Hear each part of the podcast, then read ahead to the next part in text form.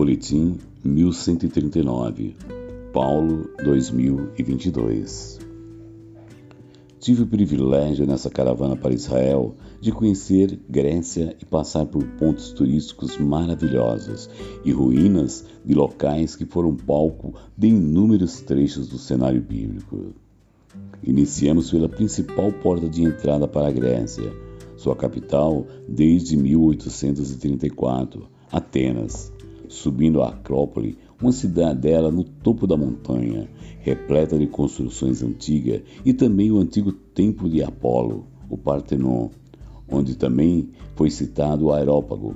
Conhecemos um pouco da mitologia que consagrou as sacerdotisas do templo a Piton, e por isso pitonesa, com o espírito divino da qual o apóstolo Paulo expulsou um demônio e com isso foi levado à praça pública, chicoteado e preso no cárcere interior na Macedônia em Filipos.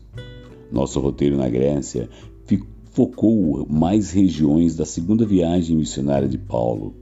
Passamos por Corinto, 48 quilômetros ao oeste de Atenas. Era um rico centro comercial, graças a seu porto que realizava um lucrativo comércio com a Ásia. Paulo Viveu ali por 18 meses. Hoje é a segunda maior cidade do Peloponeso.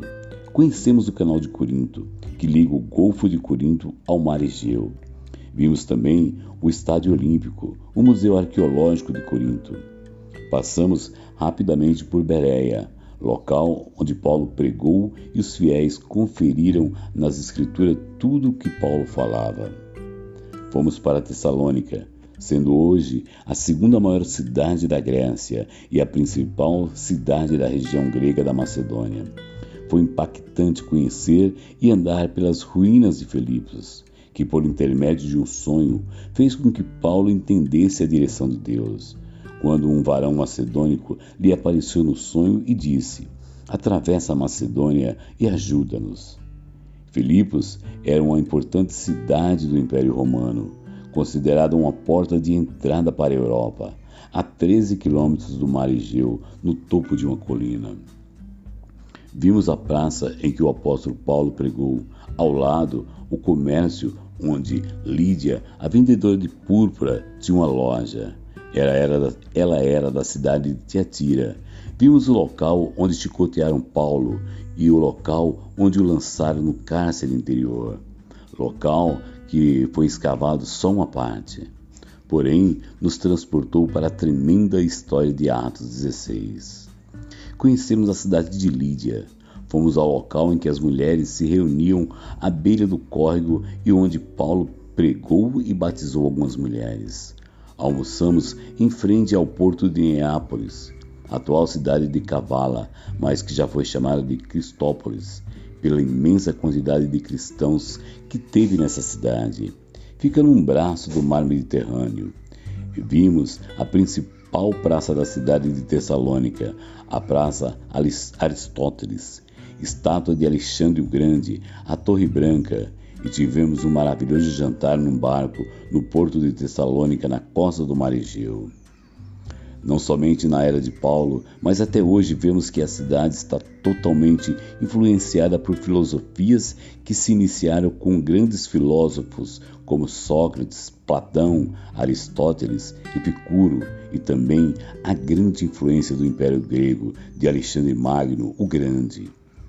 Por volta do ano 50 da era cristã, filósofos epicureus e estoicos que discutiam com o apóstolo Paulo o levaram ao Aerópago, para que lhes contassem a respeito de sua doutrina.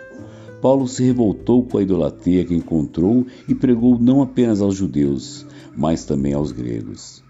Paulo vai tratar isso com muito amor, demonstrando interesse, preocupação, orientação, aconselhamento e repreensão. Ardia em seu coração o chamado de pregar Cristo onde ainda não era conhecido pois estava preocupado com a salvação e a vida espiritual de sua geração. É muito triste vermos um local maravilhoso, rico em história e arqueologia, mas vazio de espiritualidade.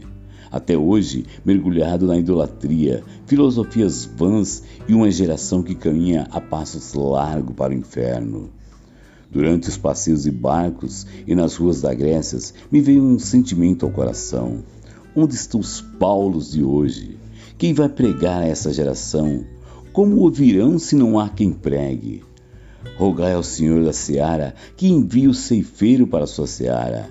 Quem será o Paulo do século XXI? Um povo bonito, culto, mas vazio e carente de amor de Deus. Me ajude em oração para que Deus levante uma geração missionária apostólica e desperte a igreja de hoje para regiões como Grécia, que foram cenário de grandes milagres e avivamentos e hoje estão mortos espiritualmente. Texto Apóstolo Cleito Nantes